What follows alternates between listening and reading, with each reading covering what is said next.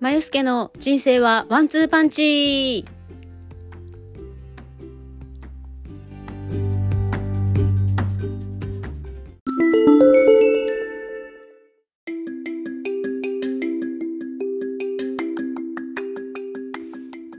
こんばんは、まゆすけです、えー、金曜日の4時半過ぎたところですね。もう夕方になってしまいました。で今日はですね、えー、朝から、えーお友達が高校生のね時のお友達が来るということで準備をして待っていたんですけど1時間経っても来なくてあれ？と思ってよくよく確認したら、えーと、なんと今日ではなく月曜日の話でしたなので、えー、そっかと思ってであの途中まで車で出て、まあ、支払わなきゃいけないものとかもあったので支払いに行ってで銀行に行って、えー、振り込みしようかなと思ったらはっと気づいたら今日祝日だっていうことで。これはちょっと月曜日に行かさせていただこうということで、えっと、ごめんなさい。って今日ではなく月曜日入金します。必ずしますっていうのをね、えー、連絡させていただいて、えー、帰ってきまして確定申告の、ね、書類ちょっと修正が出てで割とあの修正自体は簡単なことなんですけど、まあ、金額ずれたりとかすると嫌だなと思ってあのいろいろやりました。であの計上する経費の方がガガンと上がって、まあ、それはあの未払いなので、まあ、未払いっていうことで問題はないんですけどそれに対していろいろこうやることがいっぱいあって大変かなっていうのがねすごい出ています。で一応作成終わってえー、提出今できるんですけどやっぱりちょっと不安なのでとりあえず一旦全部をこの週末に見直して月曜日にポチッとねしようかなと思っています。はい。で、まあ、それはさておき、今日なんですが、えー、私のレッスンを受けたことある方は、もう耳にタコっていうぐらいよく私がお話ししていることで、あの、それは何かというと、背骨の重要性ですね。まあ、背骨自体はもちろん重要なものなんですよね。体の中心にあって、中に中枢神経が走っていて、脳とね、直結していて、で、こう、椎骨っていうのは3つ突起があるんですけど横の突起からは内臓とか四肢のね神経が出ていて、えー、すごく重要な役割をしています。で背骨の動きがいいっていうことはあの体の、えー、体内年齢もねすごくいいっていう風に言われているぐらいすごく重要でで私がやっているピラティスなんですけどもピラティスさんもね考案された方もその背骨の動きが体の年齢だであるっていうふうにねおっしゃってる通り背骨がどれだけよく動かせることができるかによって体のその若さっていうのがね見えてくるっていうことです。だから数字の、えー、いくつっていう年齢ではなくって、えー、体が動かせる活性化できるっていう、えーところがすごく大事っていうのがすごくねあの実感しています。で、えー、なんでこの話をしようかと思ったんですかというとですねあの先日私の親友ちゃんがですねインスタグラムにこれすごくいいから聞いてっていうのをストーリーにアップしていてでも早速ね私はその親友ちゃんをリスペクトしているので早速もういそいそとそれそのポッドキャストを聞きに行ってでやっぱりね本当にすごいことだなっていうふうに実感しました。でもちろん私はアメリカで取った資格もオーストラリアの国家資格もピラティスでもメディカル系の強い、えー、な内容の資格を取っているのであの体をねあのフィあの良くしていきたいっていうのがすごく根本的にあります。でもともとそのヨガとかピラティスを始めたのは何かというとあのダンス留学をしていたので授業の一環として1週間に30 5単位かな？を取らなきゃいけなかったんですよね。でダンスばっかりやってるとやっぱり体は疲弊してくるのであのピラティスとかヨガとかあと太鼓式マッサージとかねそういう体をフィックスするものも合わせて受けていました。であのその中でやっぱりピラティスまあ、ヨガをやるとメンタル的に落ち着くとか、まあ、安定できるっていうのがありますけどピラティスはすごく動きが良くなる。で私はあの軸がぶれやすくて回転するターンをするっていうのがすごく苦手だったんですけどそれでもだいぶできるようになったりとかしていてでもう最近はねまたねダンスでもターンをするっていうのが少なくなっているのであのもう多分ブレブレだったりする部分もあると思うんですけどまた多分少しやっていた練習していたらあの元に戻るかなっていう感じはあります。はい、でピルティスをやったらですねやっぱりその体の軸がぶれにくくなったりとか怪我をしにくくなったりとかしていますただあのインストラクターとしてお仕事させていただく中で、えー、自分のためだけの時間っていうのがなかなかあの取らずに来ている部分もあって本当に年に何回かあのプライベートでレッスン受けたりとか海外の先生のオンラインを受けたりとかっていう風になっていてで良くないなっていうふうに思ってはいたんですね。でちょうどそのピラティス熱がアップしてそのピラティスのオンラインレッスンを月で月額を払っていろんな先生のを受けるっていうのを始めていてでそのポッドキャストでもあの麻酔科医でありながらピラティスのインストラクターもやってらっしゃる方でえっ、ー、とペインクリニックにお勤めの方のお話をインタビューされてました。で、えその方曰くやっぱりその日本は遅れているという私もそれは実感していてなぜかというとそのオンラインあとオーストラリアの、えー、国家資格を取った時にオーストラリアっていうのは前もちらっとお話ししたことあるのでご存知の方もいるかもしれないですけれどもあの健康保険適用だったりするんですよね。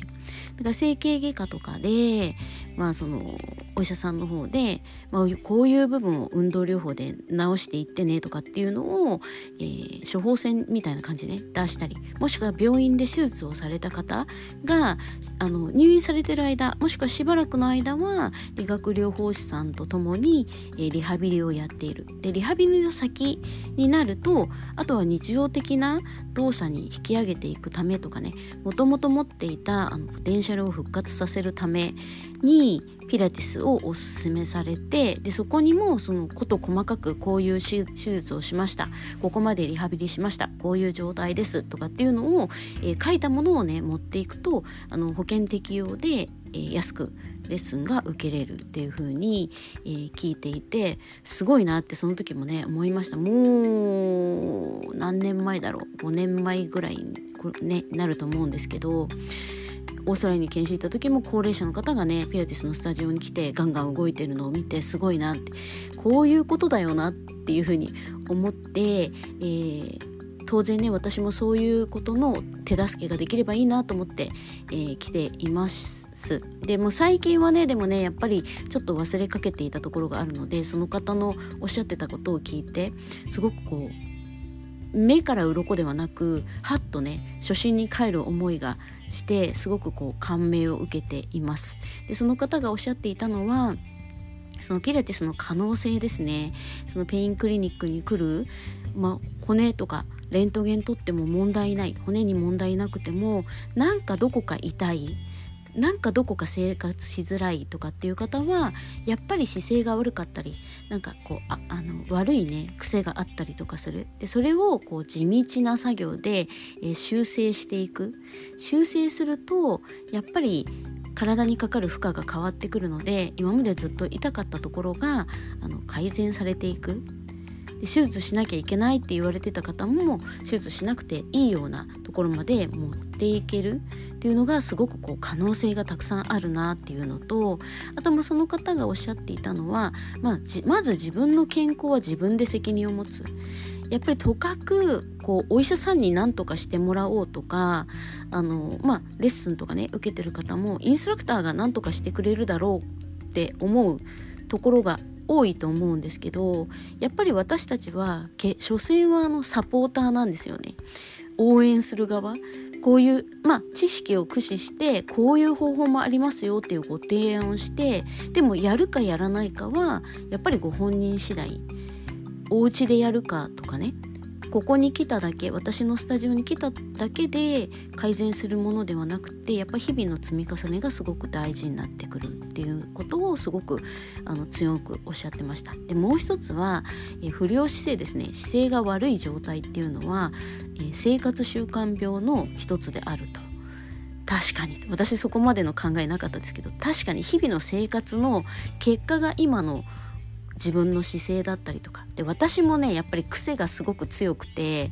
あのあちこちね痛いところあったりとかします。でそれをねその都度その都度修正してもらったりとかもちろん自分でも修正してもらったところをそれが長持ちするようにやったりもするんですけどでもなんか忙しくてバタバタしてくるとちょっとサボってしまったりとかっていうのがあります。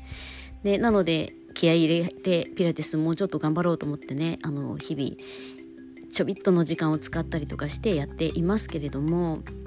なのであの、まあ、これを聞いてる方もねいつもどこか痛いなと思ってても、まあ、しょうがないかって思ってる方もいると思うんですけど治る可能性は高いですよね。うん、なのでぜひぜひねあの自分でもそういうことを自分の積極的に自分の意思でやっていただけるといいかなと思います。で背骨っていうのはさっきも言ったようにあの神経がねたくさん通っている部分でで特にこう3つこう皆さん背中を丸めて背骨を触った時にポチポチポチってある背骨のところの両サイドにも小さい角があってそこからこう内臓とか四肢の神経が出ていたりとかする。だから背骨を丸めたり反らしたりねじったり横に倒したりするとその神経がすごく刺激されますよね。なので内臓活性化されたりとかあの血流がね良くなったりとかで固まってるところをほぐしてあげてで、えー、弱ってるところを鍛えていくっていうのがあの同時にできるのもピラティスのこうメリットっていうかね良さだと思っているのであの私もまだまだ足りないなって思うことがいっぱいあってで今少しずつあの本を読み直したりとかしていたり自分でそのオンラインのアーカイブとかが見れるので海外の先生ね夜中にやってる時とかあるのでアーカイブを見て一緒に動いたりとかしてあのどんどんね自分も活性化していきたいなと思っています。でとりあえず月曜日にね確定申告終わりましたらよりもっとね頑張って、えー、ピラティスをねやっていこうかなと思ってます。はい、で背骨ってすごく大事っていう話なんですけどあのもっと聞きたかったっていう方とかね私のクラス受けてる方でこういうことをもっと話してほしいっていうのがあったらぜひぜひねご意見をお願いしたいなと思います。ではちょっと簡単ですが今日はねこの辺で終わりにさせていただいて、えー、ちょっとねあのパソコン作業ずっとやってたのでピラティスを少しやろうかなと思ってます。はい。では今日のお話はここまでにします。皆さん今日すごい寒いので暖かくして風邪をひかないようにしてまた来週お会いしたいなと思います。あ、そうだ、来週ね、100回目です、記念する。なので、来週の金曜日録音するまでに、これを話してほしいっていうのがあれば、ぜひぜひね、あの、コメントでもいいですし、私の LINE とかを知ってる方は LINE とかでもいいので、ぜひぜひご意見をね、いただけると嬉しいなと思います。ではまた。